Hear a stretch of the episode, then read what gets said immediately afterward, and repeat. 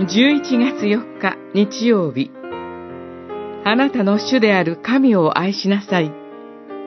マタイによる福音書22章34節から46節イエスは言われた。心を尽くし、精神を尽くし、思いを尽くして、あなたの神である主を愛しなさい。第二もこれと同じように重要である。隣人を自分のように愛しなさい。二十二章、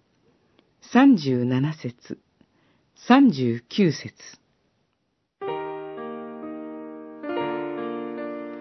立法は世のすべての人たちのためのものではなく、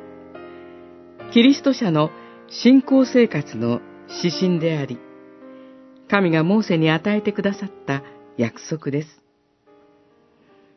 選びの民であるキリスト者は、立法に記録されている許可されたことと禁止されたことに視線を固定してしまう時があります。それで、キリスト者は神がご自身の民に立法を与えてくださった主な目的を悟ることができず、その上、自分は立法をよく守る者として、他者に対して厳しい物差しを当てることがあります。彼らは、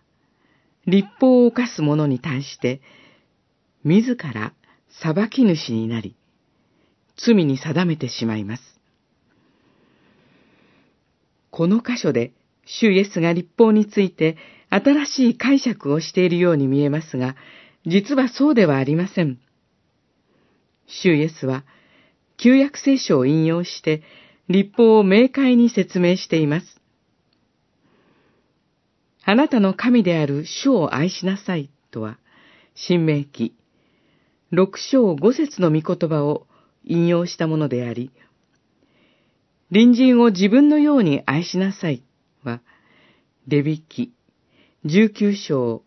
十八節を引用したものです。主イエスは、ファリサイ派の人たちに立法が与えられた意味の根本を教えたかったのです。それが、神を愛すること、